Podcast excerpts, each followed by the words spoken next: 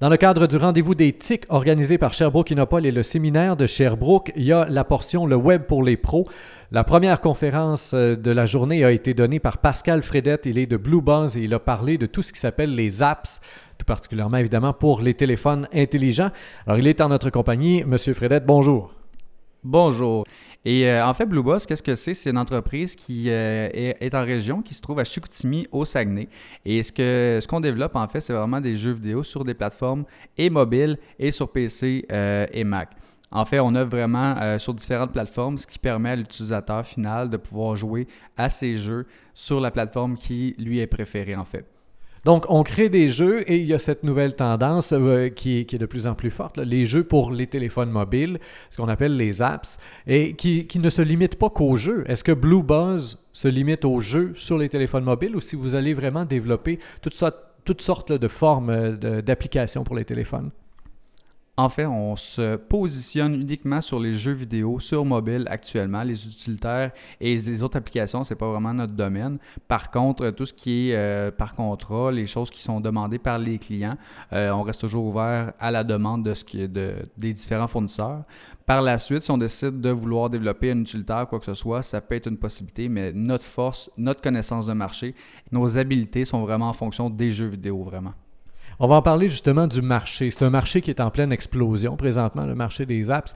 C'est devenu un incontournable. Finalement, à peu près toutes les boîtes devraient, selon vous, euh, euh, s'y mettre maintenant ou euh, si on laisse passer encore un peu de temps avant de vraiment s'investir là-dedans? En fait, le développement d'applications mobiles est quand même assez coûteux. Faut pas s'attendre à développer comme un site web où on peut en avoir 500 Donc, c'est sûr et certain, c'est un investissement, mais comme tout bon, tout bon investissement, il y a un retour à la suite de ça. Et donc, pour développer le jeu, développer un bon jeu, oui, ça devient qu'à être un, un, must, si on veut, sur le marché actuellement. Euh, par contre, il faut que ça cadre avec la mission d'entreprise, il faut que ça cadre avec euh, la direction d'entreprise. Donc, c'est sûr et certain, on ne développe pas une application pour en faire une tout simplement, mais ça prend un modèle d'affaires, ça prend un objectif derrière la création de cette, application-là. Ça peut être surprenant quand même quand on entend que ça coûte cher de développer une app, parce que souvent euh, on entend plus parler pour, pour ce qui est du commun des mortels, des petites apps justement qui n'ont pas été longues à développer puis qui se vendent à un million d'exemplaires à une pièce. C'est pas toujours ça. Là. Des fois, ça coûte, euh, ça, prend plus de temps. En moyenne, ça va, ça nécessite un investissement de combien, là, grosso modo?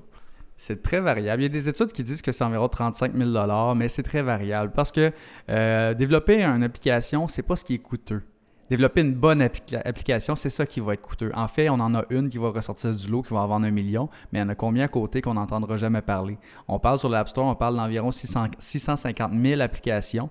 Donc, elle doit se différencier du lot, doit vraiment avoir une unicité en tant que telle. Et donc, pour développer ça, ça prend beaucoup de tout ce qui est Warframe, développement, il y a beaucoup de recherche et développement qui se fait derrière. Donc, c'est ça qui devient qu'à apporter de la valeur à l'application. Quand on se fait un plan d'affaires, puis qu'on veut se lancer dans un domaine comme celui-là, puis qu'on arrive à la petite case analyse de la concurrence, on fait face à la planète. Comment est-ce qu'une compagnie réussit justement à tirer son épingle du jeu euh, quand on a 650 000 applications? Comment se dire, on va avoir les reins assez solides pour euh, en arriver à trouver la bonne qui, elle, va nous refaire vivre pendant quelques temps encore avant qu'on retrouve la bonne? En fait, il n'y a pas de recette magique à travers ça ici. C'est sûr et certain qu'on veut lancer une application, on veut que ce soit un succès, mais il faut quand même être prêt à faire face à l'échec. Euh, lorsqu'on lance l'application, euh, ben, avant, avant toute chose, c'est sûr qu'on fait la création. Et lorsqu'on fait la création, euh, il y a plusieurs étapes que plusieurs entreprises vont sauter pour justement réduire les coûts, réduire les délais, ces choses-là. Mais c'est très important d'y aller progressivement lorsqu'on développe et ne pas s'attendre, comme on dit, frapper un coup de circuit dès le premier départ. Donc, c'est d'analyser le marché. Au niveau de la concurrence, c'est de connaître justement cette concurrence-là, mais en même temps, lorsqu'il y en a des milliers, il faut s'en tenir seulement à quelques exemples vérifier comment que ça se passe sur le marché et surtout faire de l'essai-erreur. Donc, de lancer l'application en bêta-test, de vérifier qu'est-ce que les gens aiment et n'aiment pas et par la suite s'adapter euh, au marché, à la réactivité du marché. Les grandes tendances actuelles, justement, dans le marché, qu'est-ce que c'est? Les grandes tendances en ce moment, on va parler beaucoup de free-to-play ou freemium ou euh, F2P, tout dépendant le, le terme. Ce que c'est, c'est que l'application en entier est gratuite ce qui signifie que l'utilisateur peut jouer de A à Z au jeu, euh, peut utiliser l'application de A à Z sans débourser un sou. Mais par la suite, il existe des possibilités de in-app, donc des produits qu'on peut acheter par la suite qui peut bonifier l'expérience de l'application et qui peut euh, agrémenter euh, selon les besoins de l'utilisateur. Donc, c'est vraiment adapté. Mais en premier lieu, étant donné qu'il y a des milliers d'applications, l'utilisateur final ne veut pas avoir à payer un sou avant de connaître l'application parce qu'il y en a probablement d'autres qui sont gratuites à côté. Donc, il faut être prêt à se lancer et à avoir assez confiance dans notre produit. On lance gratuitement, ce qui veut dire qu'en dedans de quelques mois, il n'y a pas un retour, il n'y a rien, il n'y a pas d'argent qui rentre. Il faut vraiment que les gens fassent le petit plus, aillent chercher le petit plus. Il y a de quoi d'insécurisant pour ceux qui se lancent là-dedans. C'est sûr que c'est insécurisant de l'avoir gratuitement, mais le NAP va permettre de rentabiliser ça. Et ce qui arrive, c'est qu'un lancement d'application, c'est pas comme euh, lancer un produit où ce il est vendu tablette et après ça, c'est fini. Il y a beaucoup de mises à jour à faire, beaucoup d'écoute des clients, qu'est-ce qu'ils veulent avoir et euh, le suivi est primordial dans cette optique-ci. Les joueurs majeurs présentement là, euh, dans ce domaine-là des apps, c'est qui?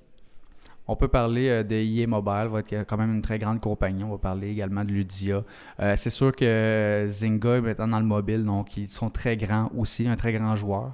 Euh, on peut parler également ben, les fameux Revio avec Angry Birds. Ça, on peut pas on peut pas passer à côté.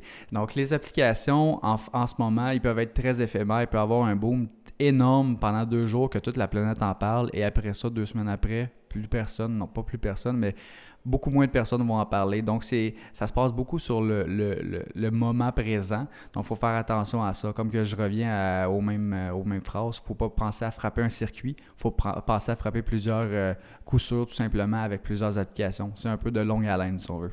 Pascal Fredette, coordonnateur du marketing pour Blue Buzz, merci bien de votre collaboration aujourd'hui. Euh, chers auditeurs, je vous rappelle que vous pouvez toujours partager cette entrevue sur Facebook, Twitter et autres réseaux sociaux. Au microphone, Rémi Perra.